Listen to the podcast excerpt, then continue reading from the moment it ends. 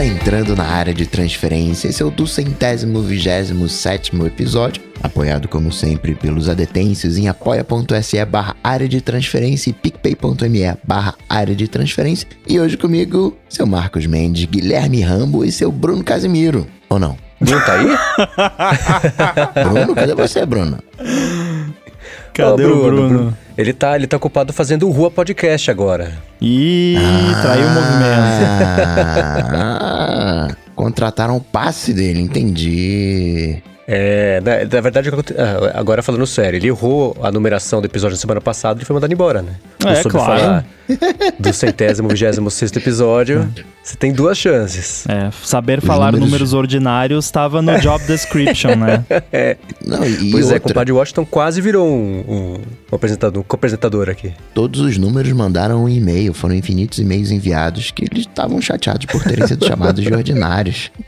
Uhum. Pois é, ó, agora falando sério de verdade, Bruno está em mais uma missão secreta, mas talvez ele consiga viajar no tempo para aparecer aqui em algum momento. Quem já está escutando esse episódio gravado já descobriu se ele participou ou não, a gente vai, vai descobrir já já se, se rolou ou não. Esperamos que sim, né? Tomara, tomara, o coração ficar aquecido. Agora, pro o coração ficar mais aquecido ainda, sabe o, o que, que eu acho que a gente podia fazer? Aproveitar que hum. o Clubhouse chegou no Android e a gente tem muito usuário de Android. Aí na semana que vem a gente é. podia fazer um Clubhouse.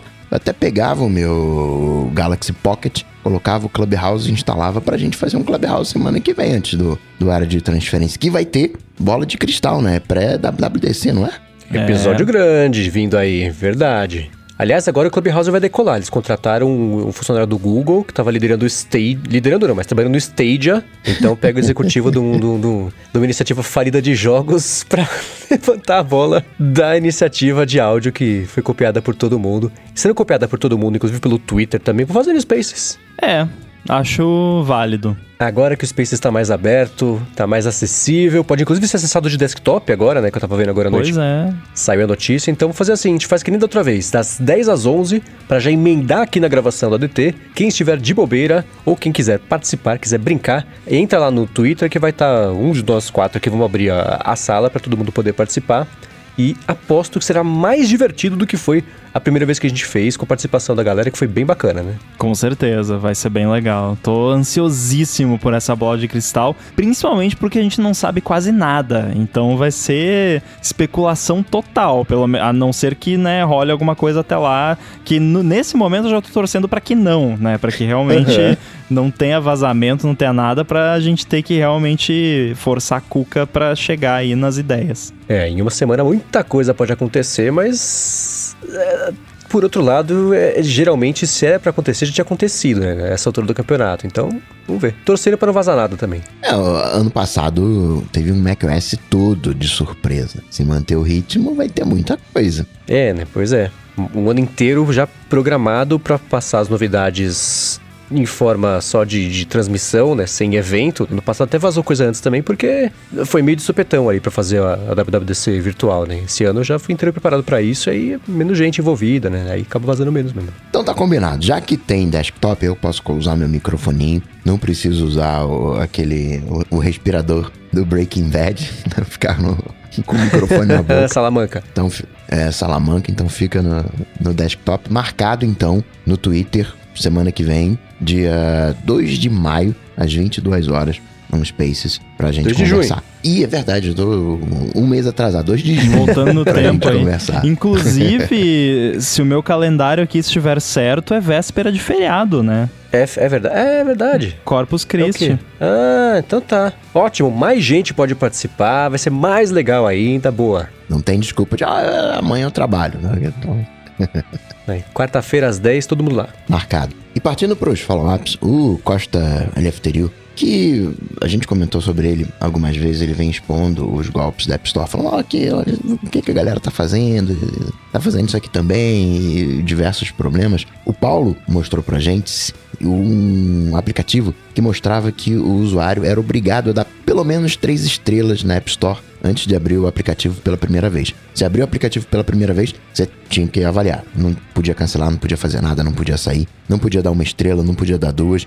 Tinha que ser de três para cima e você não podia cancelar. Você dava as três estrelas, não podia cancelar. Tinha que dar de três para cima e ó, É isso aí. Dou mesmo as três estrelas para conseguir usar o aplicativo. Cara, eu acho muito louco como ele adotou totalmente a missão de, de expor os golpes que são fáceis de encontrar, afinal ele, como um não funcionário da Apple, né, tá encontrando e, e cada, sei lá, dois, três dias ele acha uma coisa e ele é isso, né? Ele sempre publica, aí vira notícia, aí a Apple tira do ar. Justamente numa época em que ela tá defendendo ali que ela precisa de 30% de comissão da App Store para colocar parte de, de, da, de, da revisão é, fazer funcionar, né? Mas eu fiquei surpreso que tecnicamente é possível fazer o que ele fez de, pelo que eu entendi, burlar uma coisa nativa do sistema, né? Porque é, não é um pop-up fake. Pelo que eu vi no, no tweet que estava explicando o que estava acontecendo, era um pop-up de verdade do iOS e ele fez lá a mutreta que o Rambo vai explicar agora o que foi que ele fez para conseguir impedir que a pessoa desse uma ou duas estrelas e impedir que ela cancelasse aquele pop-up. Ela só conseguia mover,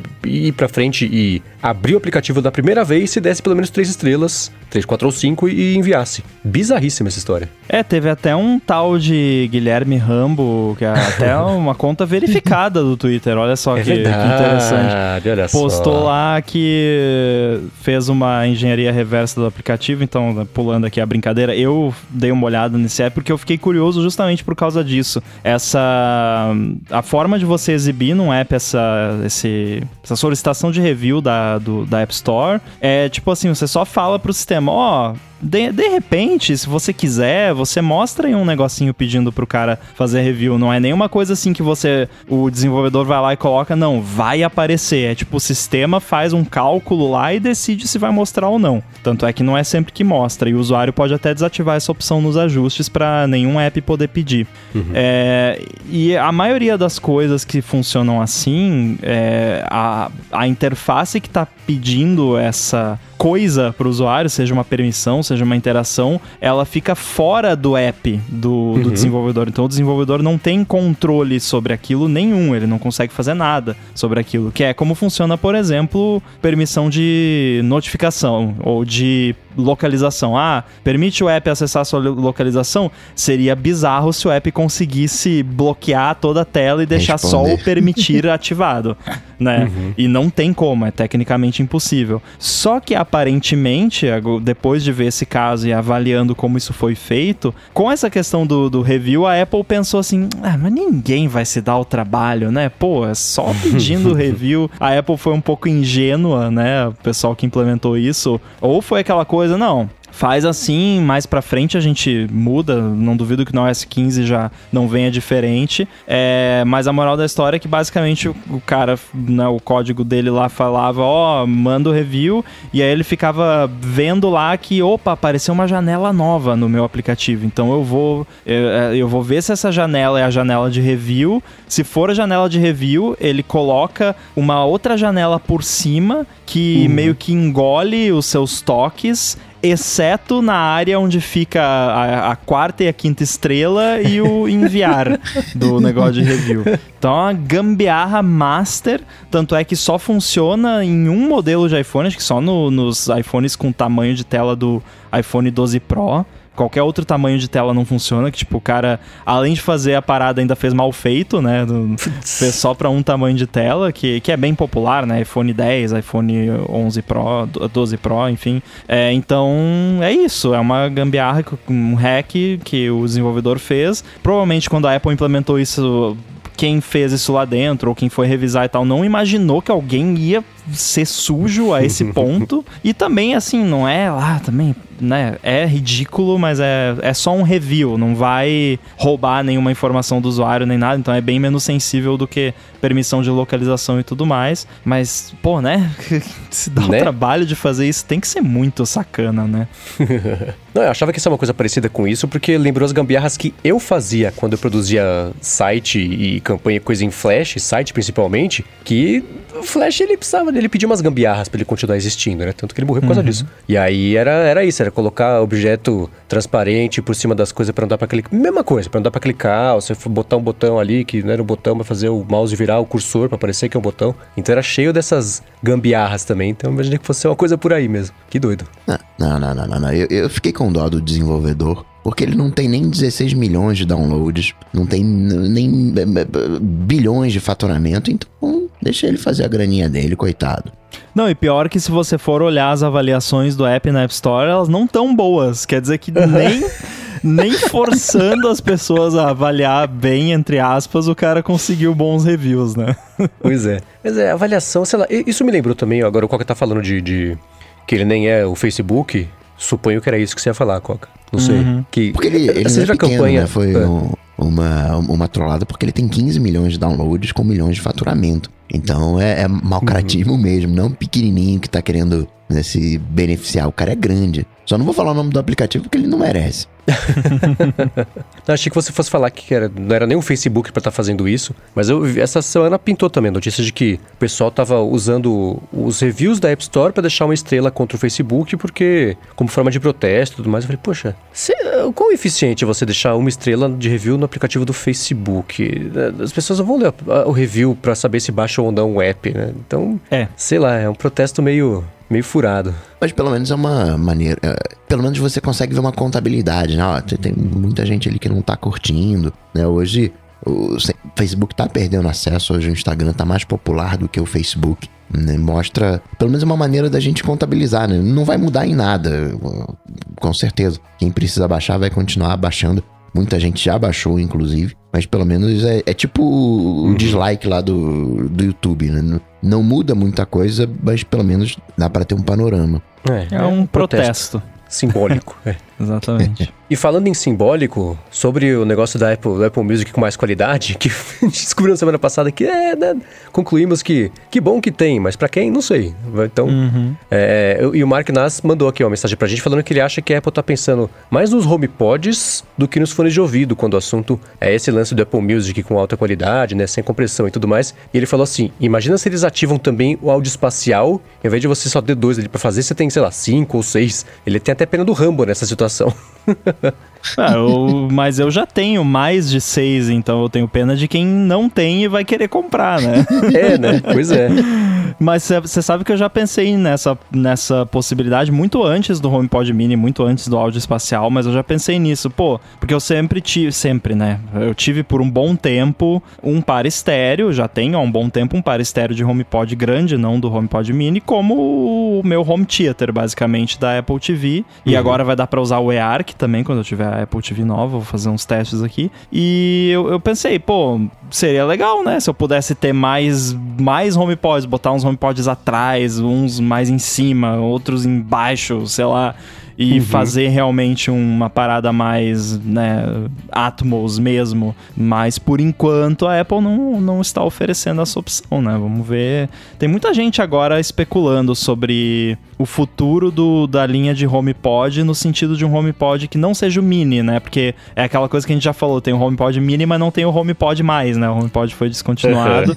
E tem tanta coisa rolando, a, a Apple colo- continua adicionando recursos ao HomePod, ao- só ao HomePod antigo, que foi descontinuado. Então tem, tá muito com cara de que vai ter algum sucessor dele e que a gente só não viu ainda. Uhum. Quando o, É, o HomePod ele tá em estéreo, como é que ele lida com o direito e esquerdo? Se configurar esse aqui é o direito, esse aqui é o esquerdo, ele se ignora, ele se vira. Não, você diz, na hora que você. Basicamente, quando você adiciona um, um segundo HomePod numa sala, né, do HomeKit que já tem outro HomePod, ele pergunta: Ah, você quer usar como um par estéreo? Daí você fala sim ou não. Você fala sim, aí ele pergunta: esse é o direito ou o esquerdo? Aí você bota lá: esse é o direito ou esse é o esquerdo. E depois você pode ir lá no app Home e mudar também. Ah, e o- nem, nem chegou ainda o. Na verdade, não chegou pra ninguém, né? Não foi lançado ainda o negócio do Apple Music com mais qualidade, mas a Apple acho confirmou que vai lançar o suporte pro HomePod num futuro próximo, né? Os fones de ouvido é, pelo Bluetooth 5.0 é 5.0 ou 5.1, que já tá no- nos 5.0. AirPods mais novos. É, ele tem suporte até um- uma certa qualidade, não vai ter a qualidade máxima lá, que não tem banda pra passar essa informação, mas no HomePod, pelo menos, ela falou que vai chegar lá na frente suporte sim, o que aí é tudo bem, né? Faz sentido, é, não, não é sem fio, né?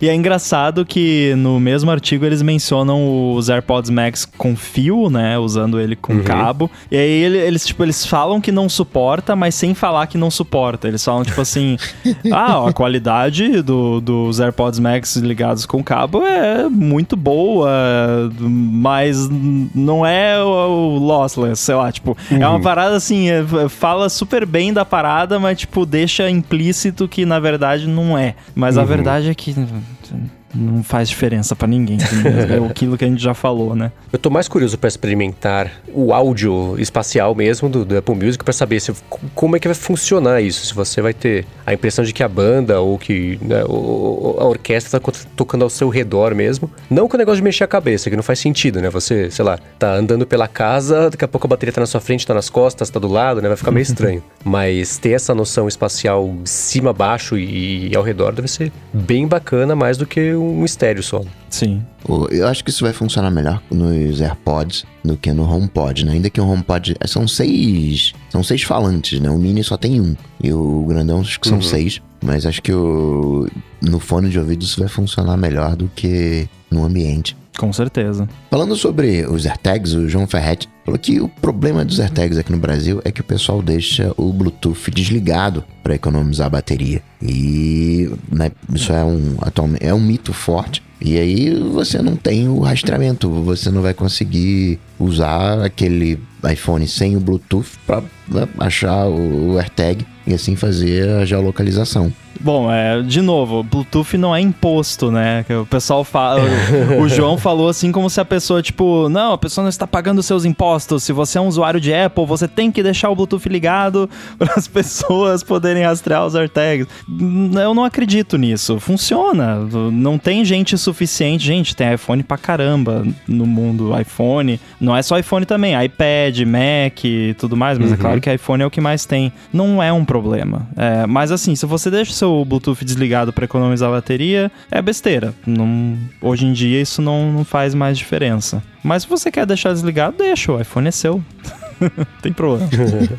Agora, uma coisa curiosa que o Alex fez lá no blog do iPhone foi publicar um teste de. de mandou os AirTags pelo correio do, do, do de foi de São Paulo até Brasília. E aí foi dando para acompanhar o deslocamento do, dos AirTags lá na caixa no caminho quase inteiro, né? Dá pra ver. Isso é divertido. Ele colocando ali, né? Deu pra ver, tava no aeroporto, daqui a pouco foi pra não sei onde, estação dos Correios, até entregar no destino final lá. Então, já funciona, funcionou. Né? É, é aquilo que eu falei, né?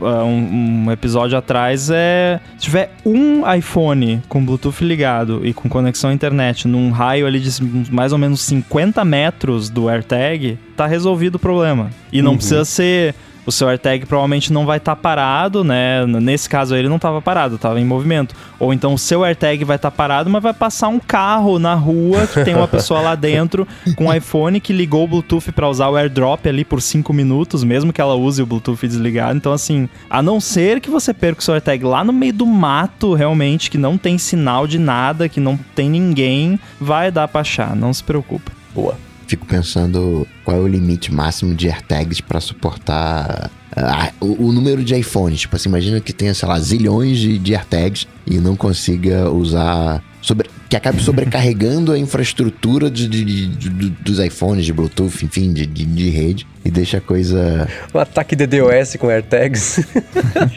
Talvez por isso, inclusive, que a Apple limita, não sei se vocês ficaram sabendo, tem um limite de 16 AirTags por conta da Apple. Então você, o máximo de AirTags que você pode ter na sua conta é 16 é um número suspeitamente redondo, né, para os uhum. programadores, né, 16 é um, é um número redondo, é, mas eu acredito que seja mais uma questão, assim, de preservação da, justamente do que o Coca falou, de preservar, né, a rede, porque é como se você estivesse usando um serviço público, né? Por isso que eu fiquei, fiz a brincadeira do imposto, né?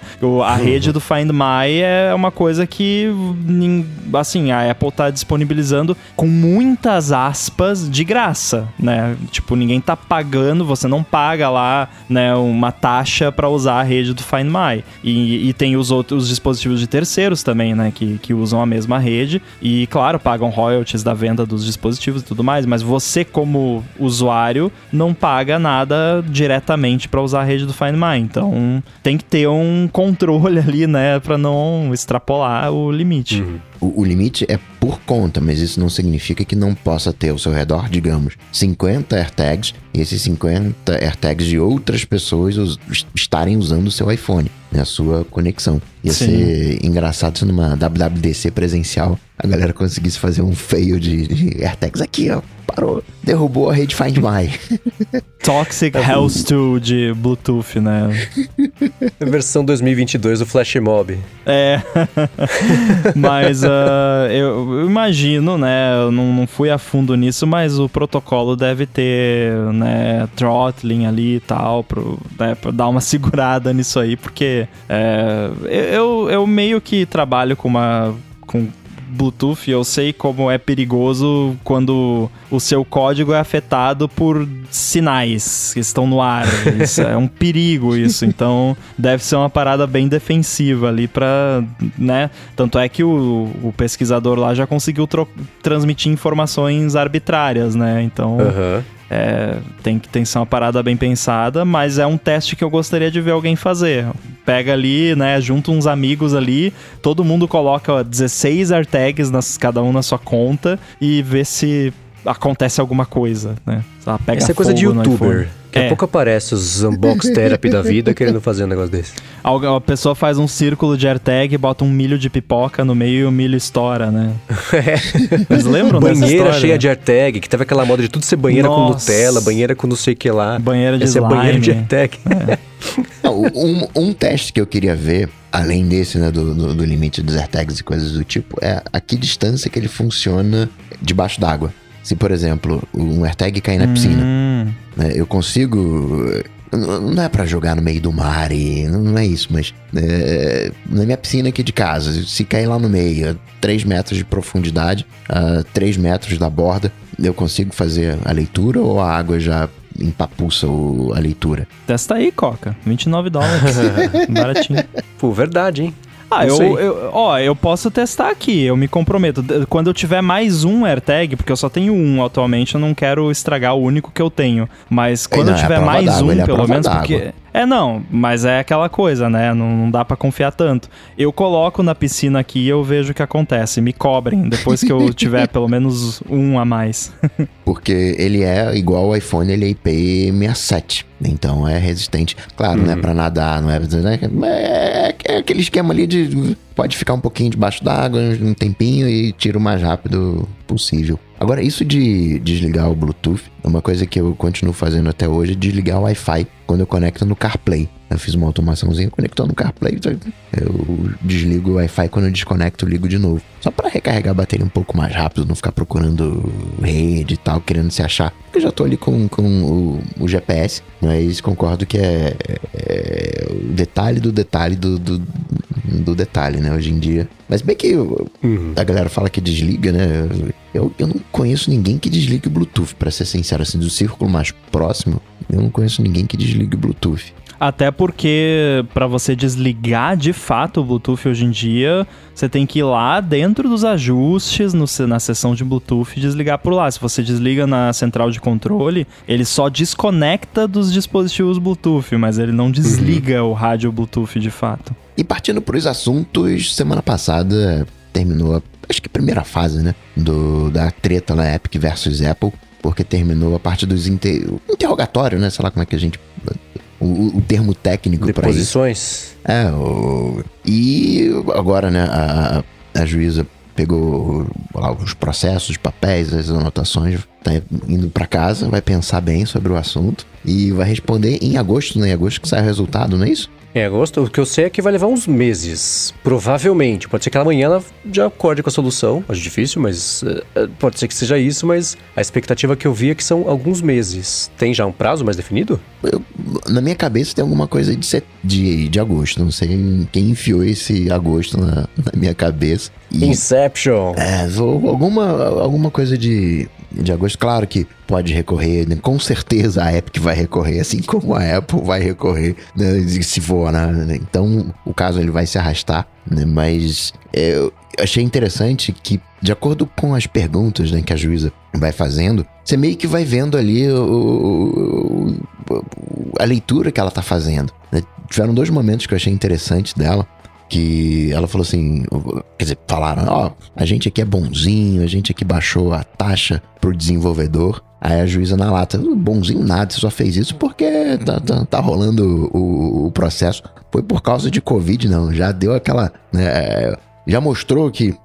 Porque a Apple deixou isso claro, né? Se ela quisesse fazer antes, ela já teria feito, porque ela tinha como fazer, já sabia da ideia. Não esperou o momento do Covid, esperou o momento do, do processo. E uma outra que eu achei bem particular foi quando ela falou: vem cá, olha só. É, tem aí a segurança, né? Tem tudo, né? tem todo o ecossistema e a Apple tem que pagar por isso. Só que o ganho que a Apple tem com jogos é muito né, superior, o faturamento é muito maior do que comparado com os aplicativos. É meio que os games estão bancando os aplicativos, né? Meio que dando ali. Será que não, não, não dá pra gente né, flexibilizar de alguma maneira para os jogos? Achei interessante essa leitura. E na sexta-feira foi o último depoimento do Tim Cook, né, Timóteo. Fez a uhum. apresentação, achei que ia ter, ia ser mais aguerrido e nada. É, ele foi. A primeira coisa que você falou que certamente vai ter recurso, isso é. Eu, eu pesquisei aqui rapidinho agora, que eu não lembrava as datas. Teve aquele processo da Apple com a Samsung que foi, voltou, foi e voltou. A Apple abriu o processo em 2011, acabou em 2016. Olha o tempo que se gastou e, e dinheiro e tudo mais, e recursos para fazer um negócio que é isso. Aí decide, aí entra com recurso, aí decide o contrário, aí eu, quem ganhou que tinha pedido agora entrou com recurso para tentar reverter a reversão do negócio. Então vai ficar esse negócio se vai e vem por muito tempo Sim. ainda, independente de quem ganhar ou perder, vai todo mundo ganhar ou perder, né? porque vai ser assim, porque o lado que ganhar já sabe que vai ter recurso, que vai ter que fazer tudo de novo, vai ter outro processo, vou tentar invalidar a decisão, falar que não sei o que lá, prova de não sei o que foi inválida. E assim vai, você não vai se decidir tão cedo. A gente vai fazer o ADT 300 encontro presencial e vai estar tá rolando esse processo ainda, com certeza. Se não esse, uma versão 2S desse. E não é o único processo também, né? Tem outros em, em, andamento. Se eu não me engano, a decisão lá do negócio da, de antitrust da União Europeia vai ser até antes, muito provavelmente antes desse processo aí. Então é, uhum. é, são várias coisas rolando ao mesmo tempo. Ah, o que pode acontecer mais cedo, por conta dessa enrolação que o, Mendes mencionou, é a própria Apple decidir mudar alguma coisa. Se eles lá dentro, avaliando, perceberem que é, por mais que a gente enrole, a gente não vai conseguir se safar dessa, vamos fazer alguma coisa, né? Que é o que muita gente tem defendido, é, até porque de repente a Apple consegue fazer alguma mudança que meio que tire essa pressão de cima dela e que seja boa para todo mundo no fim das contas, né? Claro que a Apple vai ganhar menos, mas no fim das contas a Apple vai sobreviver. Né? Não, sim, é, é, é, incrível como eles são a empresa mais valiosa do mundo e eles continuam, né? Tem que espremer até o último centavinho ali do.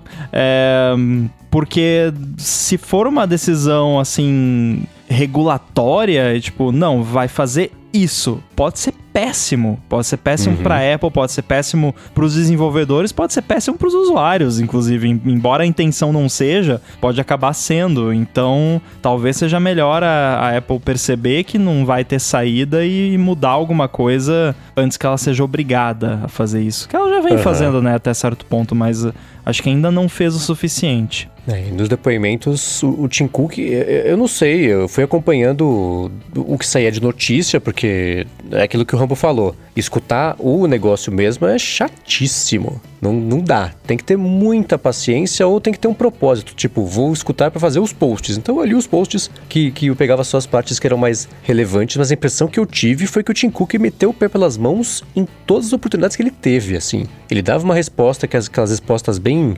enlatadas de PR da Apple, e a juíza falou, cara, não me convenceu. Não, não é isso, não é assim. E ele também forçou a barra, né? Ele falou: ah, a gente fez aqui o programa de apoio a pequenos desenvolvedores, os aplicativos que faturam menos de um milhão de dólares por ano, cortamos para 15%, afinal, pandemia. A juíza falou: pandemia nada, você fez isso aí por causa desse processo que estava chegando, vem com pandemia para cima de mim, não. Então ela, ela não, não comprou essas ideias aí de, de, de talking points mais pesados aí de da Apple tentar equilibrar o que ela pode falar publicamente para não ferir a imagem dela, mas ainda assim se defender da acusação. É, eu tô até menos confiante de que a Apple vai é, é, se sair bem nesse processo, como resultado disso aí. A gente começou, falou umas semanas aqui como é que a gente achava que ia ser e tudo mais. Eu já não acho que a Apple vai sair ilesa, não. Vai ter alguma mudança que vai ser determinada. E, e é isso que o Rambo falou. A chance que ela tem é propor um acordo que doa menos. Porque às vezes a decisão pode ser uma coisa que vai mexer tecnicamente com a estrutura inteira da App Store. A Apple pode até argumentar que isso não vai ser possível, mas ainda assim a decisão pode ser essa. Então acho que o, o caminho vai ser um, um acordo, porque qualquer coisa fora disso, que seja uma decisão mandada, é muito arriscado para deixar o futuro da App Store na mão de uma decisão só, né? Se for uma decisão mandada, aí recorre. Então, o que acontecer agora, a gente não vai ver um resultado agora. Capaz dessa WWDC pintar alguma coisa né, que alivie para os desenvolvedores. De repente, isso ameniza a decisão da juíza, só dá uma multa, ó, você vai ter que pagar tanto aí pra, pra Epic e acabou. Né? Talvez chegue em alguma coisa assim. Mas eu também, nesse finalzinho, a leitura que eu tô fazendo da juíza, de como ela se comportou, é que ela vai dar um cascudinho na Apple, não sim, não vai, não vai colar com a Apple não, não vai aceitar o que a Apple tá, tá fazendo. Tampouco também vai aceitar o, a, a Epic, né? Eu acho que a juíza, ela, ela tá meio que partindo. É, é como se ela fosse defender todo o ecossistema de desenvolvimento. Tive um pouco dessa percepção. Ela não tá nem a favor da Epic, nem a favor da Apple. Ela me parece assim, que é meio estranho, mas é como se ela estivesse a favor do todo, né? Do, do que é melhor para todo mundo, de alguma maneira. O que é o papel de um juiz, na verdade, né? O, o juiz tem que estar tá do lado da lei, né? E não do, de um ou de outro. Tanto é que juiz costuma ser muito bom em criticar amba, ambas as partes, né? Geralmente. Uhum. E, e a, a, juíza desse caso fez isso bastante e chamou atenção a forma bastante incisiva como foi feito o questionamento lá com o Tim Cook, alguns comentários. Mas é bem o que o Coca falou, é o juiz tem que estar tá do lado lado ali do, do, né, do, entre aspas, do que é certo e não de uma parte ou de outra. Uhum. E eu acho, eu não sei se ela já indicou isso ou se foi a leitura da Bloomberg, mas que era assim, a decisão dela já tá, já tá ali na, nas entrelinhas que não vai agradar ninguém. Uhum. Nenhum dos lados vai ficar feliz, não, não, vai ter vencedor. Ela vai propor ali, vai decidir a proposta de, de, de um acordo, né? As pessoas se encontrando no meio do caminho ali e acharem um jeito para seguir adiante. Que poderia ser. E uma coisa que eu tô pensando também que pode ser uma, um desdobramento disso é. Bate muito nesse negócio de que ela.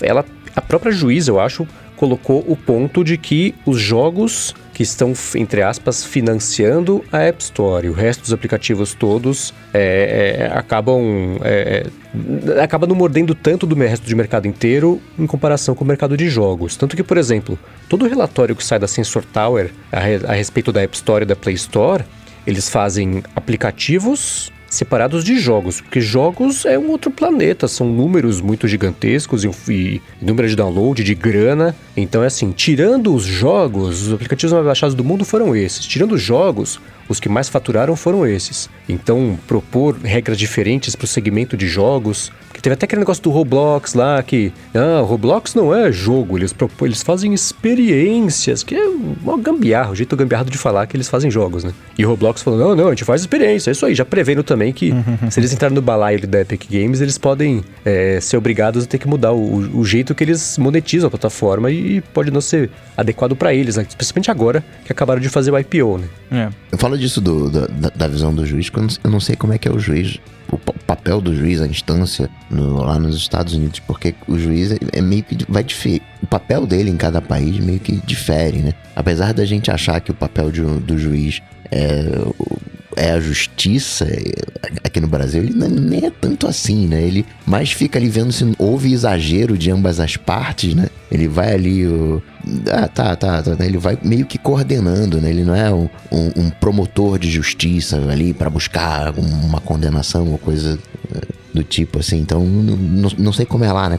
Como é essa leitura, mas acho que é bem isso que o, que o Mendes está propondo, né? Não vai agradar nem Epic, nem, nem, nem, nem Apple, né? Vai ser uma coisa chata de engolir. Uhum. É. Se vocês tivessem que chutar uma. Um, chuta uma decisão. O que vocês acham que vai ser de veredicto? O que vocês achariam que pode acontecer? Vocês estão ali na cadeira da juíza agora. Apps podem cobrar por fora do sistema da Apple. Assim, tô ignorando completamente se o juiz pode ou não determinar isso. Mas eu tô...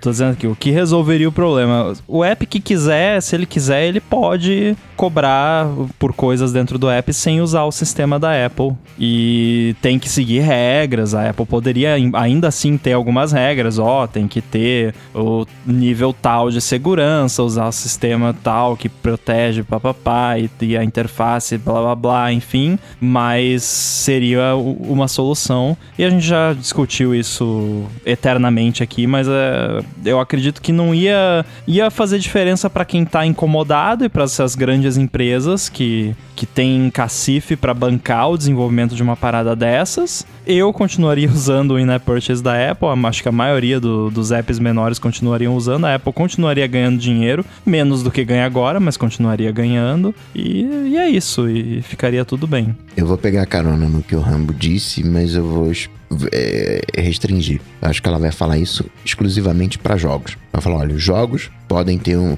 ou determinar, quando for jogos, a cobrança tem que ser mais baixa, quando tiver assinatura, quando você tiver um volume grande de estabelecer algum critério envolvendo jogos para permitir ou uma cobrança por fora, ah, quando tiver moedinha, alguma coisa assim, faz a cobrança por fora, ou permitir o que baixe o, percentual do, do a taxa. É, um risco disso é. Tem, tem a, não podemos esquecer o que o Rambo comentou da questão da Europa lá é do processo do Spotify, né? É. é esse é um bicho muito maior. E a Apple, é, é, se ela perder, é tipo xadrez. São, os, cada, cada processo é, um, é uma peça ali do tabuleiro. Porque se ela perder esse processo contra a Epic, a vida do Spotify fica muito mais fácil para ganhar esse processo e o Spotify tem muito mais, muito, a gente já comentou várias vezes aqui que ele tem muito mais argumentos para acusar a Apple de práticas anticompetitivas e mandar trocar as regras da App Store, porque está sendo prejudicado diretamente com um produto que, que, é, que, é, que é concorrente direto ali de uma coisa que a Apple oferece, muito mais do que ela só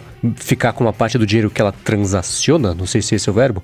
Sim. Então, é, é, ela perder esse processo significa que todos os outros processos, a vida de quem está fazendo a acusação acabou de ficar muito mais fácil. Então, é, é, eu imagino que o, o, o, único jeito que a Apple vai, vai topar perder, se é que existe isso, é tentando controlar um pedaço da solução e propondo acordo, propondo um jeito de dela, dela ter uma voz sobre o que vai acontecer. Que eu acho que pode ser até o que a própria juíza vai mandar fazer. Falar, ó, sim, esse é o mínimo e esse é o máximo do, do, do, do é, o, é, o, espectro aqui que, que tem que mudar. Decidam-se. Porque eu não sei nem até onde, e a juíza passou três, duas semanas e meia escutando os argumentos, mas ainda assim existe uma questão técnica que só quem vive de programar ou de, de, de, de mexer com tecnologia vai saber que ela não vai ter aprendido e, em, em duas semanas ou, ou, nos próximos meses também, que é o que ela vai fazer ali de, de, de, de para chegar até a, o, o, resultado lá, o veredito dela. Mas se, se nenhum se a Apple não conseguir controlar nada da solução,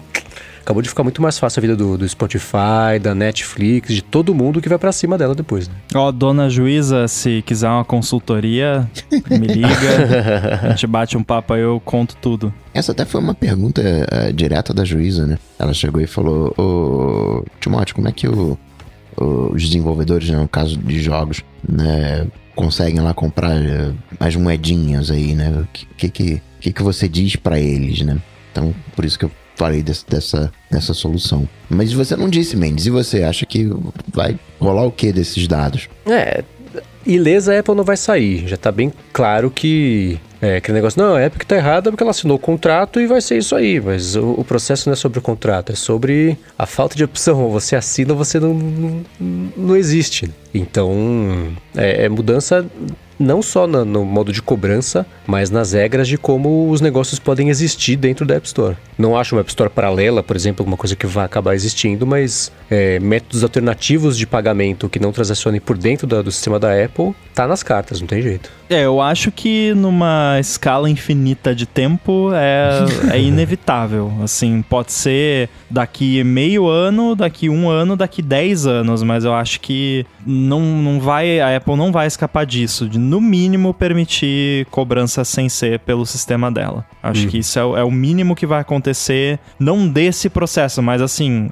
eventualmente. E partindo pro assunto 02, semana passada a Apple trouxe uma coisa que eu achei muito bacana, que eu fiquei meio, meio curioso, porque é, eu entendi né? Que agora a gente vai ter uma espécie de. Vai ter mouse, a gente vai poder usar o Apple Watch com mouse. vai ter um cursor.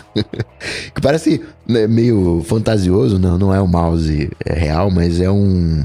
É, tinha um joguinho de mercúrio, não sei se vocês lembram, que era uma bolinha de mercúrio, que você tinha que ficar movimentando uhum. por um labirinto aquela bolinha de mercúrio. E conforme você inclinava, o, a bolinha de mercúrio ia andando. E esse cursor seria mais ou menos isso. Então você, para acessibilidade, né, quem consegue tocar, ok, mas se você precisa de acessibilidade, você vai conseguir interagir sem o, o, o toque, né, não um esquema como acontece no, no iPhone, por exemplo, que ele vai reconhecendo o, o movimento de cabeça, não. Ele vai reconhecendo a inclinação aí para numa determinada posição e você mexe a mão, ele faz um, um, um clique, né? Ele faz um, um, toque. Meio que quando o, Apple Watch ele não tá tocando, aí você coloca a mão por cima, ele para de tocar. Em vez de você fazer isso, pensa que você abre a mão, você fecha a mão, você faz um movimento de pinça com, com o dedo e aquele gesto é reconhecido e a partir disso você consegue executar uma ação, confirmar uma, uma operação. Eu achei sensacional é, essa acessibilidade no, no Apple Watch. O que, que vocês acharam? Eu tô louco para testar isso aí. É um. Ela foi na semana passada um, um, um, pacote de recursos de acessibilidade que a Apple anunciou em tudo, os sistemas todos dela. E isso aí do Apple Watch é isso. Você vai conseguir interagir com o relógio, interface toda, sem ter que tocar na tela. O que é bom para pessoas que não têm essa possibilidade permanentemente ou temporariamente, que é quando eu tô lavando a louça eu tenho que usar o nariz para fazer alguma coisa, porque né, a Apple vai matar o, o, o toque de nariz do Apple Watch, né? Mas, putz, eu achei lindo, é, é mágico, né? Abre e fecha a mão ali, pelo movimento, pelo, pelo, jeito que seu pulso treme, basicamente, o Apple Watch vai entender se você fez só um movimento de, de, de, de bater o indicador no, no, polegar ali, ou se foi de abrir e fechar a mão, faz isso duas vezes para confirmar, para aí você chacoalha a mão para aparecer um cursorzinho e vai criando o pulso para lá para cá para poder posicionar o cursor pela tela. Achei isso incrível. Se funcionar direito, gostei. É mais incrível do que isso, na verdade, porque não usa só o acelerômetro, mas usa o sensor de batimentos cardíacos para basicamente fazer um raio-x do seu tendão e dos seus tendões ali do, do pulso e ver que movimento que você tá fazendo com a mão e com os dedos, o que é bizarríssimo. Que tem uh, um dos movimentos que eles dão como exemplo é você toca um timer e você quer interagir com o timer, parar o timer, adiar, enfim. Você dá dois, duas fechadas de mão para quem tá vendo ao vivo tá vendo, você faz com a mão assim duas vezes, aí a, fica lá o highlight lá e aí você faz com o indicador e o polegar, só o pinch, e ele vai alternando entre os botões da tela. Então, não é só pelo movimento, ele tá de fato enxergando o que tá acontecendo dentro do seu braço e tá vendo que dedo que você tá mexendo, como que você tá mexendo. É uhum. bizarro o negócio, achei muito maneiro. E o lance do cursor também, sensacional, a forma como supostamente funciona, né? Porque não foi lançado ainda, mas é, essas coisas de acessibilidade a Apple costuma mandar bem mesmo, então uhum. bem bacana. Claro que é injusto falar são só dois gestos, porque não, não é essa a abordagem, mas o, o que ele consegue reconhecer é o abrir e fechar a mão e o, o movimento de pinça, né? O, o, o toque do polegar e o indicador. Tem algum outro gesto de mão que ele reconhece? Não, né? A chacoalhada para aparecer o cursor, né? É, em termos de gesto que ele mede realmente o seu movimento, são esses dois, que é justamente um deles é para você iniciar o, o, a, o Assistive Touch, basicamente, e o outro é para você alternar rapidamente entre controles na tela. E aí você tem essa opção de chacoalhar também que o Marcos mencionou, que aí ele usa o acelerômetro. Aí você fica, basicamente, você vai virando o pulso devagarinho e ele vai movendo o cursor na tela. É, é bem bem, bacana. É, e até o cursor, ele, ele tá sempre, entre aspas, quente, né? Você vai movendo ali na hora que ele para em cima de um controle, se você deixa ele parado em cima, ele ativa aquele botão, uhum. ou o que quer que seja, né? Não tem, assim, um, um clique, porque como é que você vai clicar exatamente, né? Então, parece bem bolado e com certeza eu vou usar isso. Não vai Uhum. ser só quem precisa por fins de acessibilidade, mas é, é muito comum você estar com as mãos ocupadas, precisar mexer no Apple Watch quando tá cozinhando, quando tá carregando coisa, enfim, acontece direto. E o exemplo que o Mendes passou, né, do- de lavar a louça, acho que é um bom exemplo porque eu acabo usando bastante a carangueja por causa disso, porque eu até tô com a mão livre, eu, né, eu tô lá lavando um copo, poderia largar o copo e a bucha e, né, mas eu teria que secar a mão, né, a mão ela tá molhada, né, por mais que eu consiga me livrar do que eu tô fazendo, a mão né, tá, tá- tá empapuçada, não dá pra interagir com, com o relógio, alguma coisa assim, Não, pior ainda é quando você tá cozinhando. Você acabou de des- descascar um ovo, mexendo uma carne, tá com a mão toda melecada, vai encostar a mão toda melequenta no, no Watch ou engordurada. Não, né? Então. É, e o que eu achei, e, e é isso, né? Se tivessem descrito esse recurso pra mim sem nenhum tipo de contexto, eu ia falar, bom, o, o- a pulseira vai ganhar algum tipo de, de, sei lá, de eletrodos, de algum, alguma coisa pra poder fazer essa medição mais direta. Mas não, é um, um recurso, é um jeito novo de interagir usando só o hardware que já existe. Ele é a evolução mil da- do negócio daquele toque na traseira lá que pintou no iOS 14, eu acho, né? Que você dá aqueles dois ou três tapinhas lá e ele faz alguma coisa. Tipo isso, é o reconhecimento de, de um gesto. Tudo bem que tem essa parte técnica aí que o Rambo explicou que é o, é o raio-x, que não é um raio-x, né? Que ilu- ilumina ali a sua pele ir chegar lá dentro. Mas mesmo assim é. Aí isso abre infinitas possibilidades de, de interação. E aí volta, por exemplo, não precisa nem ser só no relógio. Usar isso aí pra depois levar mais coisa pro iPhone, às vezes de. Não sei, dá, dá, dá pra pirar com essas coisas. Apple Que é Glass. bem legal. Pena que o Bruno Então. não tá aqui, né? Até eu tava falando com o John no Stack Trace ontem e é, a gente tava pensando assim, porque aí eu comentei, bom, mas a Apple já tem o lance de sensor de, de mão no ARKit lá que não precisaria disso, porque eles já conseguem ver cada, cada, cada dígito, cada dedo individualmente mexendo ali perfeitamente os ossinhos e tal, só com a câmera, com o LiDAR e tudo mais, que teria num óculos AR também, ou um headset. Mas aí você pensa num cenário mais aí, bem lá pra frente, né, com os óculos mesmo, ou com a lente de contato lá do, do Mingão. É, você tá, sei lá, sentado num ônibus, você tá lendo um negócio nos seus óculos. Olha que distópico, né? Você tá olhando pra frente, aí você quer, sei lá, scrollar no o, o texto. Em vez de você ter que fazer assim, né? Eu tô balançando a minha mão na frente, assim. Você pega com. Você tá com a mão assim, você só faz assim, ó, como se você estivesse girando uma coroa digital invisível com. A coroa virtual. É, você só vai gira, faz isso aqui com os dedos e, e com o Apple Watch ali ele detecta. Você não precisa estar olhando para sua mão para ele detectar os gestos. Aí eu consigo ver vantagem porque se você for levar em consideração que um, um, um AR desses precisaria estar vendo a sua mão para ele conseguir entender o que você está fazendo. Isso poderia ser usado para aumentar o, entre aspas, campo de visão do AR, que você poderia, por exemplo, começar um gesto com a sua mão lá atrás, que o seu óculos não tá vendo, mas ele tá captando por causa do Apple Watch, e aí quando a sua mão entra no campo de visão, ele transfere para versão que usa a, a câmera, que é mais precisa que isso, pelo menos pelos demos que a Apple mostra parece. Então Uhum. tem aí umas possibilidades bem interessantes do, do- do que pode ser feito com isso.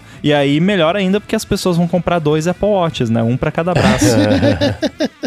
É, o HoloLens da Microsoft tem esse jeito de interagir, que é isso, você navega por menus e posiciona e dimensiona elementos usando a sua mão, fazendo movimento. Você pega o negócio segura, você faz esse toque mesmo, esse negócio de você bater o indicador no, no polegar, como se fosse um clique de mouse mesmo, assim, para você poder confirmar ações e tudo mais, e posiciona elemento, dá o, né, sei lá, vai colocar uma bola no ambiente 3D ali, você consegue redimensionar a bola para ficar também que você quiser, também usando ali as mãos, interagindo o real com o virtual. Então isso abre infinitas possibilidades mesmo e, e pode ser exatamente o- o- o- um, um grande teste ou um, um primeiro passo para você para fazer a prova de conceito de que fazer assim funciona para você interagir com interfaces sem estar tocando de fato nelas. Bem bacana isso aí. Agora, o lance do Apple Watch e tudo mais é bem legal. Teve outras coisas também que eles anunciaram ali sobre descrição de fotos, que ele vai conseguir, o iPhone vai conseguir, você tira foto, por exemplo, do da notinha lá do, do restaurante, do mercado,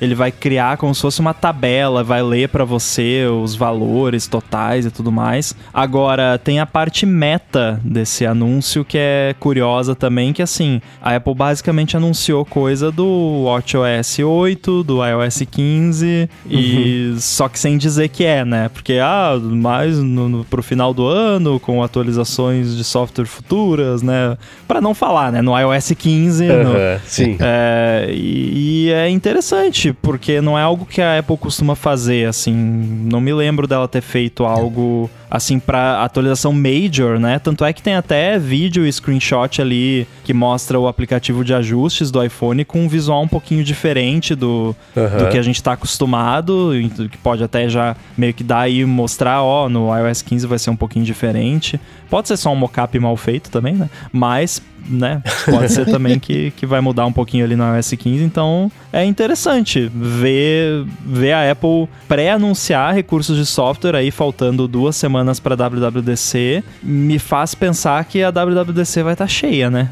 É, todo ano quando pinta um anúncio desses pertinho do WWDC, a gente fala, então quer dizer que vai estar tá cheia de coisa do WWDC. Tomara, né, que seja, hum. é, que seja isso mesmo. Só um, um, ponto que você falou do negócio de, do iOS 15, a carinha dele ali. É engraçado que do iOS 6 pro 7, o que era sempre dentro ali de retângulos, virou uma lista que ocupa toda a parte horizontal da tela ali, e agora parece que, é, que vai voltar, né? Tudo, tudo que é velho é novo de novo, né? Então, se o iOS, se o iOS 15 for mesmo é, aquele screenshot lá for do iOS 15, é, de novo as listas, as linhas ali de, de tabelas e tudo mais vão ficar delimitadas ali de um, de um, num retângulo mesmo, e não mais ocupando a tela de fora a fora. Curiosidade, isso já existe é, no, isso já existe desde o iOS 13, se eu não me engano, como um feature switch oculto no, no aplicativo de ajustes. Tanto é que eu tenho um iPhone jailbroken aqui onde eu ativei isso. Quem tá vendo na live aqui tá vendo, ó. Olha. Esse aqui tem o, o estilo diferente. Não é o iOS 15, tá? Eu juro. eu, eu, juro que não é o iOS, o iOS 15. Mas eu deixo assim, eu acho bonitinho, acho ficar mais... Mais bonito, eu acho, eu prefiro. É, mais, mais bonitinho. Mas enfim, é... É uma, uma, diferença sutil, é o tipo de coisa que eles não se dariam o trabalho de, ah, não, não vamos mostrar, porque, né, tipo, é uma diferença mínima é até legal. A galera especulando cria um certo hype, né, em torno do, uhum. do evento e tudo mais.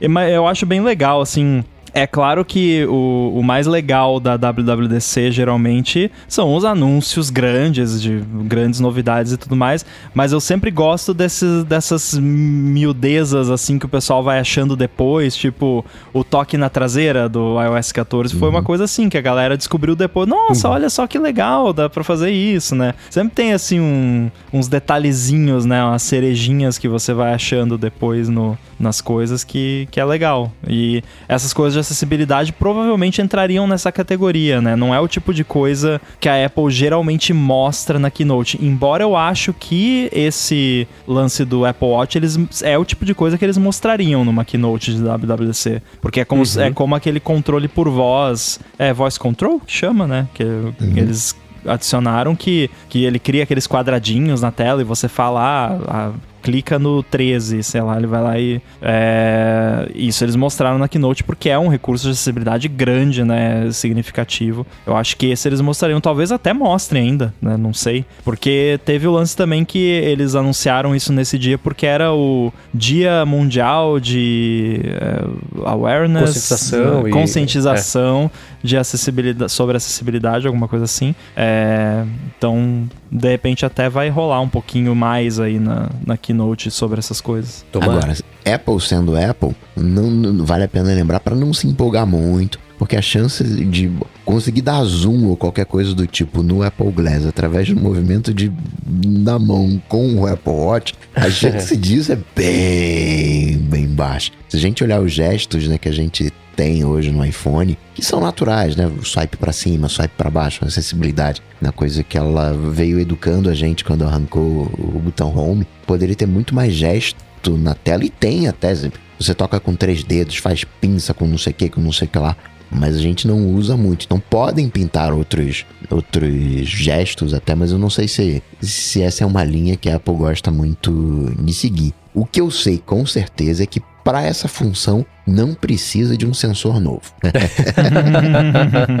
isso é bom, isso é bom. Tá vendo? E partindo para um assunto 03, eu vou falar que eu tô contente, porque agora o 007 tem nova casa. Agora 007 vai sair na Amazon.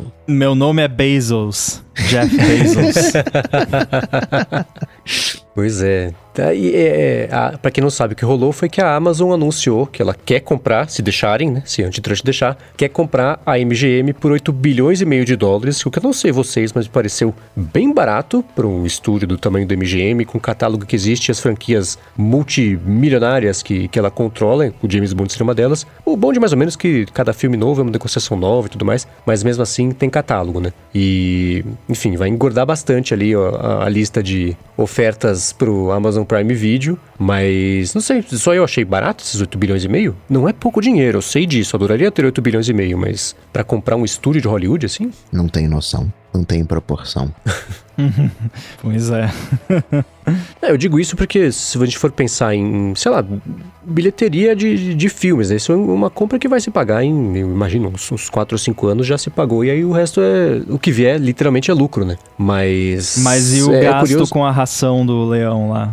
é, sem caro, isso, né? né? e a Apple tentou comprar a MGM, no momento eles negociaram e não deu certo, aí a Amazon entrou na fita e, e vazou na semana passada, ou a MGM ou a Amazon vazaram para dar uma urgência para o negócio e anunciaram essa semana que, que vai rolar. E é louco como a Amazon tá, é, tá você pega nos últimos três ou quatro anos, o que ela mudou da operação dela para deixar de ser só o, o, Mercado Livre, ou ela mesma, e depois ter o Marketplace, mas como toda, todo o resto de, de compra de supermercado e, e o mercado sem caixa, né, coisa física mesmo, fazendo isso. Então é, é louco ver isso acontecer, inclusive nesse momento que o Jeff Bezos vai sair da, do cargo de CEO, né? Que agora é o Andy, esqueci o nome do, do, novo CEO, mas que é o cara do AWS, que agora vai ser o, o CEO da Amazon. Tudo mesmo, rolando mesmo tempo. Ó, a Disney pagou 4 bilhões no Star Wars. O Marcelo Iani tá acompanhando aqui ao vivo, falou. Então, sendo uma franquia só, por isso que eu acho que 8 bilhões, e pagou 8 bilhões há, há um tempão, né? Então achei pouquinho, sei lá. Eu não tenho essa, é, muito parâmetro né, nessas coisas, porque quando você fala de uma coisa física, você está falando, sei lá, aquela Whole Foods, foi uh, quase mais da metade disso, né? Foi o quê? Uns 12, 13 bilhões. Agora, né? 8. E o que a Amazon de fato está comprando é exatamente a propriedade das coisas, né? Por mais que seja negociação e, e, e todas as coisas, fazer filme hoje em dia não tem mistério, né? O que a MGM tem não, é os, não são os estúdios, não é o alcance, não é a distribuição. Né? Hoje isso já é uma coisa resolvida. O que a MGM tem, que a, Amazon tem interesse é exatamente a, a, as franquias. Comparando com Disney, com 4 bilhões, parece realmente pouco, mas eu, eu não sei, às vezes eu vejo uns números de filmes e a coisa muda tanto de. de tava vendo essa coisa de Marvel e tudo mais, que o, um, um primeiro filme é, é pouquinho. Aí já no último, um catatal de grana, assim, meio que. Não é que é desproporcional, assim, mas eu não consigo avaliar muito bem esses parâmetros. Ó, oh, pra você ter uma ideia, o orçamento do No Time to Die, que é o filme do James Bond que vai estrear ainda, foi 250 milhões. É baratinho. Isso, quanto pagou só para fazer. Provavelmente vai vai superar isso com folga. Quer dizer, né? Tem que estrear no cinema. Tá, esse filme já era pra ter estreado já faz o quê? Uns dois anos. Mas adiou, adiou de novo, de novo, de novo, né? Por causa da pandemia. Eles estão segurando para estrear no cinema, porque aí, claro, que a bilheteria vai ser maior do que estrear só no Amazon Prime Video. Mas, é, pra você ter uma ideia de, assim, se um filme, tudo bem que é o principal, ou não sei se é o principal, mas um dos principais filmes que, que eles têm, né? Eles são donos da, da franquia Rock também, mas acho que James Bond é, é, leva mais grana do que Rock. Então, se um filme era 250 milhões de orçamento, de novo, esses 8 bilhões, eu acho, achei que poderia ter sido um pouquinho mais. Tem uma treta, né? Uma treta do. que, que o James Bond não é 100% da MGM, né? É, então, a MGM ela tem. Mesmo porque existem filmes do James Bond que nem foram feitos. É, existem filmes tipo alternativos de James Bond. Porque é, mesmo depois que o Sean Connery. Existe a, a, a, a franquia que era do, do, do Broccoli com não sei o que lá, esqueci o nome do outro produtor. E aí esses são os 20 e poucos filmes que tem.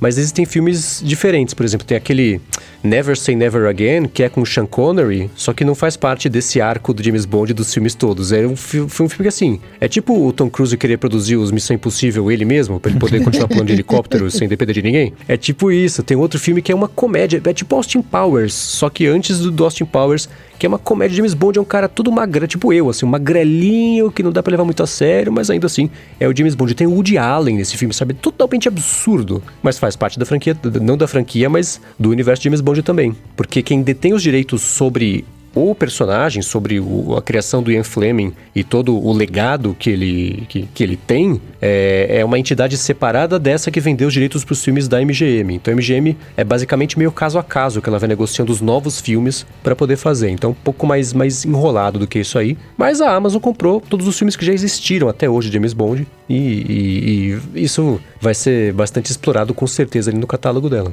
Uhum. O que garante o, o, ou vem garantindo o sucesso da Disney exatamente é o seu catálogo, né? Exatamente coisas de peso como um James Bond da vida, né? No caso aí do, de Marvel, Star Wars. Você não tem nada muito icônico de, de Netflix. Ah, tem lá o Stranger Things, e aquelas séries que a galera maratona e depois ninguém mais fala na, na série. É muito efêmero. O, esse esquema que a Amazon fez eu achei muito bacana com os The Boys. Lança quatro episódios de uma vez só, aí você maratona e os demais episódios ela vai soltando um por semana. Então meio que atende os dois, atende quem quer maratonar e gera um burburinho por mais algum tempo, não queima o tiro. É, passa um ano inteiro para fazer um negócio que vai durar uma semaninha. Então, eles conseguiram empurrar para um mês. Só uma curiosidade, o filme que eu falei do James Bond que não tem nada a ver, que tem até o Woody Allen, o nome é Cassino Royale, hum. que também é o nome do filme recente do James Bond, que acho que é já até com, com o Daniel Craig. Então você vê que são, são universos totalmente diferentes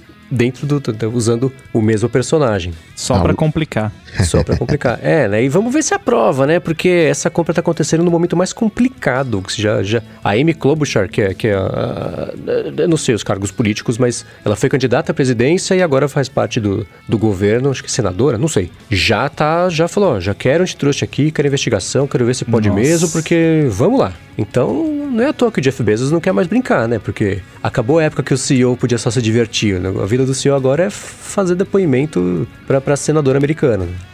tá saindo na hora certa. É. E partindo pros hashtags Alô ADTs, se você chegou a essa altura, tá chegando agora aqui no, no área de transferência e não sabe o que é o Alô ADT, é o seguinte: você vai lá no Twitter, coloca a sua pergunta, as melhores perguntas para obter as melhores respostas aqui da gente. Não precisa marcar ninguém, é só colocar a hashtag, né, o tralha, Alô ADT, que aparece aqui na pauta. E foi exatamente isso que fez o Kotlinski, perguntando se a gente toma café de noite. Olha, eu prefiro evitar, mas tô com a minha xícara de café neste momento aqui do meu lado. Quem está vendo a gravação já viu, porque eu não queria ficar bocejando, coisa mais horrorosa gravar bocejando feito idiota aqui. Então, das seis da tarde em diante, eu tento parar de tomar café. Se eu, né, janta, faz uma janta diferente e tudo mais, aí até rola um expressinho depois, mas via de regra eu tento evitar, exceto as quartas-feiras. Aí eu, eu tomo sem muita precaução, porque né?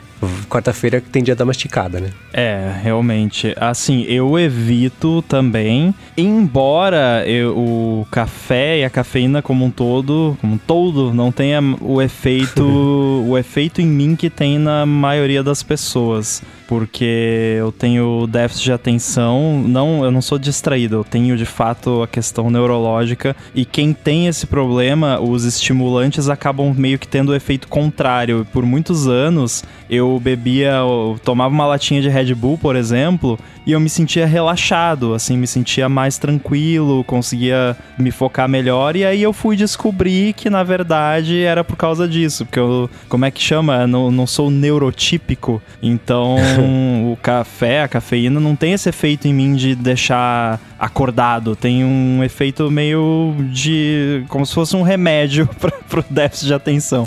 Então, mas de qualquer forma eu evito tomar tomar de noite, porque mesmo não tendo esse efeito, afeta o sono e tal. Mas sim, na quarta-feira é comum eu, antes da gravação aqui, tomar um expresso para dar aquela acordada básica, porque geralmente eu vou dormir lá pela meia-noite, meia-noite e pouquinho. E, né, aqui no, nas quartas eu me permito passar um pouco, então eu tenho a ajuda do café para isso. Eu não tomo café né, de noite, não tenho esse hábito de tomar café de noite. Talvez se tivesse esse hábito, talvez se tomasse café de noite, poderia, pô, impactou meu sono, não consegui dormir e tal. Mas eu sou meio adepto do, daquela coisa de. Acho que não funciona muito, não, porque quando bate o sono, bate o sono mesmo, tem que dormir. né? E, e acho que não me, não me impactaria. Claro que impacta todo mundo. Eu tomo mais café durante o dia, assim, mais por hábito. Mas de noite não tenho, não tenho esse costume, não. É, eu achava que não me afetava muito até eu perceber que quando eu começava a tomar café, sei lá, tem reunião às 5 e meia, 6 horas, vou lá, vou fazer um café. Aí já, daqui a pouco ah, vai jantar, jantou, faz outro café. Aí nesses dias eu comecei a perceber que eu demorava bem mais, não é nem para adormecer, mas para desacelerar, para entrar no, no, começar a entrar no sleep mode, né, de, de, de, parar de pensar do que tem que fazer amanhã, na conta se pagou, se não sei o que lá, lá, lá, vai desacelerando. Então quando eu tomo café só até o meio da tarde, eu consigo dormir bem mais rápido no fim do dia do que se eu estico mais o, o, o café e vou tomando de noite também. Então, à noite só se houver necessidade. E às quartas-feiras. E o Jonathan Silva quer saber se tem algum aplicativo para acompanhar melhor os exercícios, as estatísticas do, do, Apple Watch também. Porque no caso do sono, né, você tem aquela coleta do aplicativo. A coleta do sono, na verdade. Só que o aplicativo sono nativo mostra parte disso, não mostra. não dá muitos insights, como por exemplo faz o Pillow, que com base naqueles mesmos dados traz o, o, trocentas outras informações. Ele queria algo assim, só que para exercício. Oh, eu conheço dois que são do mesmo desenvolvedor, que é o ultra prolífico David Smith. Ele tem um aplicativo chamado My Trends Plus Plus, que tenta dar uma. Um, um, de, de exibir de um jeito diferente essas informações. É exatamente o que você quer, mas tem que ver se o jeito que ele exibe essas informações é, é, também te agrada. Então ele mostra, por exemplo, é, de um jeito, uma linha do tempo visual, os seus recordes todos, né? Quantos dias você está lá cumprindo as três argolas. Ele tem uma, um quadro que eu acho bem legal, esse é interessante, que ele mostra suas estatísticas de movimento, de exercício, de ficar de pé, como se fossem mapas de calor de acordo com as horas ao longo de todo o tempo que você usou o Apple Watch. Então, sei lá, para mim, é, é, o único que tá sempre apagadinho ali na, de ficar de pé são as quatro da manhã, que geralmente é quando eu tô dormindo. Então, antes disso ou depois disso, sempre tem um pouquinho mais, um pouquinho menos. Então é um jeito bem legal. Ele colocou também ali um, um, uns jeitos novos de, de de visualizar os dados, aí é, é, é, é, coisa de nerd, né? A gente fica achando 60 jeitos diferentes de explorar e mostrar os mesmos dados. E ele tem um também chamado Workouts Plus Plus, que faz basicamente a mesma coisa, só que exige, só que exibe os dados de um outro jeito ainda por cima. E esse tem um recurso que eu acho bem bacana, que é ele pegar todos os exercícios que você fez e colocar eles sobrepostos no mapa. Então, se você faz muita caminhada, muita corrida, se você anda muito pelo seu bairro, né? Pandemia, eu sei, mas ainda assim, ele pega todo, desde o primeiro exercício que você fez até o que você fez hoje e coloca isso tudo sobreposto no mapa. Então é bacana. É, até por um tempo eu fazia trajetos diferentes aqui no, no meu bairro, todos os dias, para tentar preencher todas as ruas, só porque eu tinha isso aí no aplicativo. Olha então, aí, eu, eu... Já... Comple, comple, completionist, completionista, como é que fala isso em português? Completionista? é. Então, o toque, é, é, o faniquito, é, basicamente. É, basicamente isso, é, é o faniquito gourmet. então tem esses dois, é o Workouts Plus Plus e o My Trends Plus Plus, os dois do David Smith. Eu acho que eu iria nessa linha do Mendes, Agora tem uma outra coisa também nessa parte do exercício, é de você buscar testes diferentes. Talvez dependendo do que, que você está querendo buscar, enfim. Você faz exercício de manhã, assumindo que você né, trabalha, estuda, enfim, de, durante o dia. Você pode experimentar como é que é fazer exercício de manhã, como é que é fazer o exercício de noite e comparar esses resultados, né? Como é que ficou, como é que não ficou, como é que ficou o sono, o, o que, que aconteceu, né? Porque muito dificilmente esses aplicativos vão te dar algo. Ah, todo dia, de 6 da manhã até as 7, eu tô fazendo atividade física. Muito dificilmente esses aplicativos vão te falar, cara, faz o seguinte, é, malha quando for de meio dia e meia até uma e, e meia, que vai ser o, é como você vai ter a melhor performance, você vai ter o, o melhor resultado. É, é importante fazer esses testes para e, e é o legal de ter um dispositivo coletando esses dados, não só de exercício, mas de outras coisas também, como sono, é justamente você conseguir fazer essas associações. Ah, pô, por que que nesse dia que eu, eu dormi menos bem do que no dia anterior?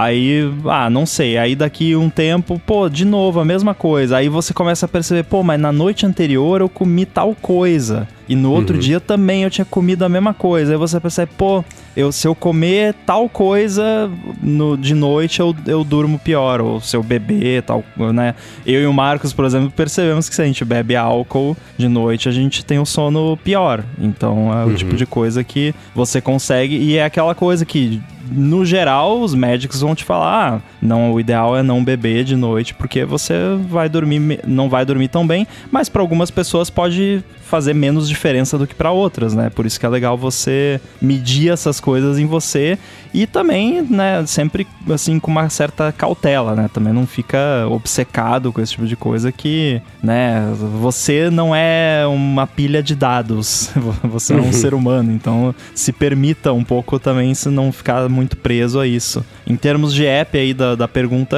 não tenho sugestão, é, infelizmente, eu sou nativo nesse caso. Mas eu, alguém tem que representar o Bruno aqui, né? E, e eu, mas pra sono eu tenho usado o, o Pillow e tô gostando dele. Ele, ele, é, ele é bem bacana mesmo. O, uma vez estava conversando com uma pessoa e ela falou que o, o horário mais produtivo para ela era quando ela acordava. Né? Assim que ela acordava, ela estava no máximo de energia. Aí eu olhei para ela e falei: Poxa vida, que pena que você desperdice esse horário arrumando a cama, né? e o Cesar Miller, ele tava vendo o unboxing que o Mac Magazine fez do novo iMac com M1 e ele tava pensando, né? Tem um papinho de que os MacBooks Pro com RM devem vir com MagSafe. E qual seria a chance da fonte do MagSafe ter uma porta Ethernet, uma porta de rede a lá, iMac M1? Porque isso faz bastante sentido pro público Pro. Uhum. A chance é enorme. Faz, faz sentido, porque geralmente se você já vai estar tá plugado no, no Ethernet, você já está plugado num cabo. Então, você plugar ali o carregador ao mesmo tempo não faz tanta diferença, né? Você já vai estar tá plugado num cabo de qualquer forma. Então, uhum. eu acho que pode ser uma boa, sim, porque você não precisa botar a porta no, no, por exemplo, num MacBook Pro de 16 polegadas, que ficaria meio grande, né? Talvez até fisicamente impossível colocar mas, e ao mesmo tempo o usuário não vai precisar comprar um adaptador separado só para isso. Ele compra a versão lá que vem com o carregador que tem a porta Ethernet, que no MacBook Pro talvez todos já venham, né? Porque no iMac é, o modelo de entrada não vem, é, o, é o, a partir do 1 acima, né? Que vem com esse uhum. adaptador. Eu acho até que isso pode ser uma tendência no, nos desktops da Apple vir o, o, o, power supply, né? A fonte vir fora do computador. Teve uns renders aí do John Prosser, né? Então aquela coisa, mas teve uns renders do, do futuro Mac Mini mais Pro, né? Do novo modelo do, do Mac Mini com chip da Apple. E supostamente ele viria com uma fonte externa, é, que nem a, a do iMac. De repente, mesmo esquema também. É, seria bacana. Eu, eu, particularmente acho legal essa solução, porque eu acho legal ter a fonte externa, porque se der problema se queimar a fonte, você só troca a fonte, não precisa uhum. né, mandar seu Mac para assistência. E acho legal o lance do cabo Ethernet na fonte também, porque você consegue esconder a fonte ali, já esconde o cabo Ethernet junto, já fica tudo ali, né, escondidinho em algum lugar, um cabo só. Eu acho bem legal. Adoraria. E no iPad? Hum.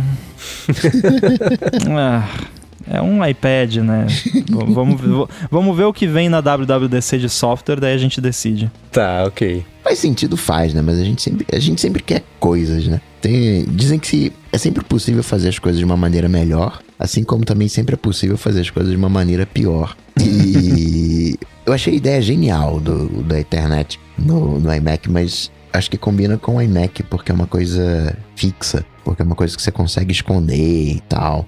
Com o Mac, o MacBook eu acho que não, não, não combina. Por mais que a galera pro precise e queira, eu não consigo ver a galera. Porque tem a portabilidade, né? E a portabilidade meio que conflita com essa coisa do, do, do, de cabo e tal. E tem um adaptador que a Apple né, acaba ganhando um dinheirinho ali vendendo. Então, não sei, eu acho que pra Mac combina.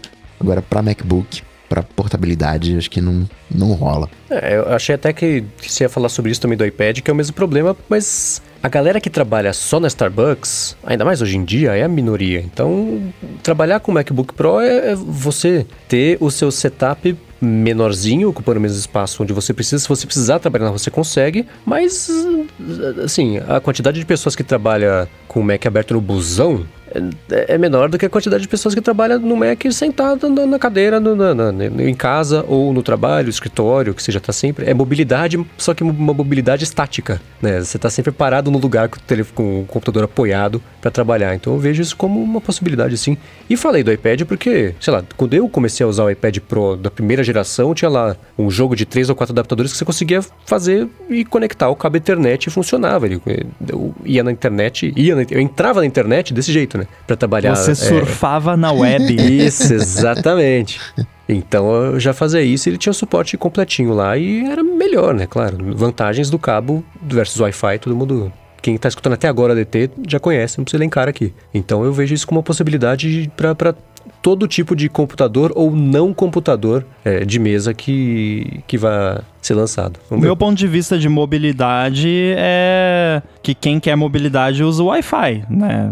Então, assim, tipo, se eu tô com o meu MacBook Pro na Starbucks, eu vou usar o Wi-Fi da Starbucks e pronto. Agora, se eu tô no, com o meu MacBook num lugar onde tem o cabo Ethernet, se eu plugar o cabo Ethernet, eu já não tô móvel, eu já tô plugado no cabo Ethernet. Então, plugar o cabo Ethernet direto ou plugar o cabo Ethernet com o adaptador de, de fonte, dá na mesma, vai estar tá plugado igual, né? Você vai estar tá com cabo ali. E a vantagem do MagSafe, se ele for, se ele tiver o safe, né? Porque o do Mac, o do iMac só tem o Mag e não tem o safe, né?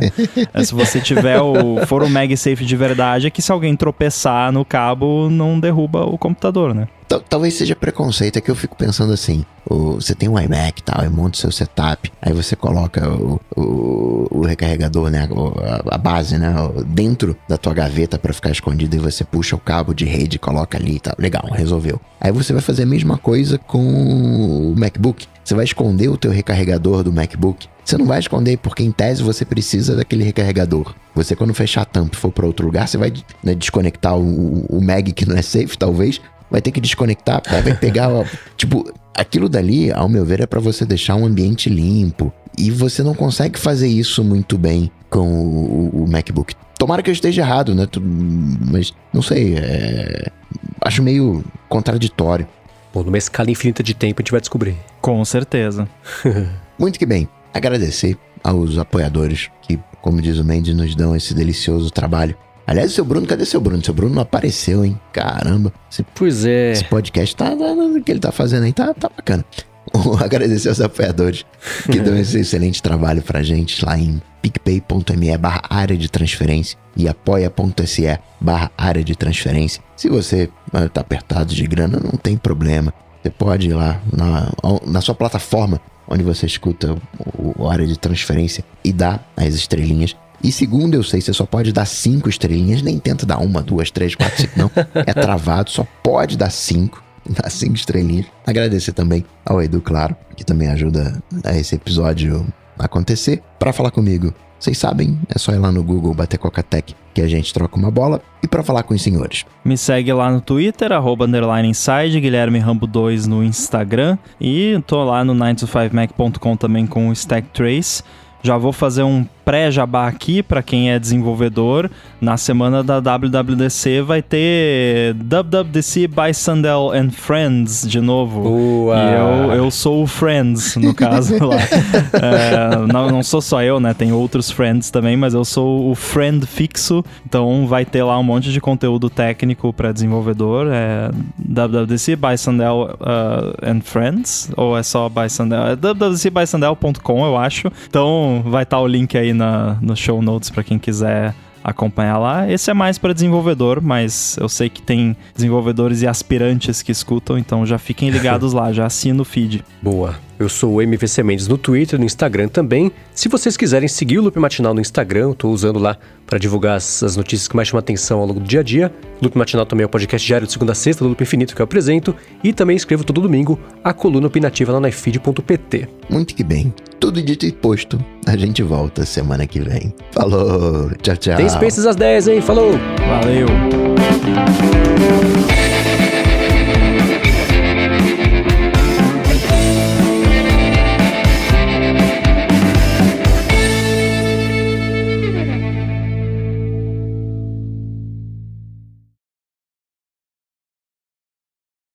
O som do Coca deu uma picotadinha agora, mas acho que é o lance da conexão e tudo mais. Tomara que seja. Hoje não pode estourar de novo, não. Mas é aquela coisa, toda semana o StreamYard sorteia alguém, Aham. né? Calhou na, umas semanas atrás aí que foi o Coca.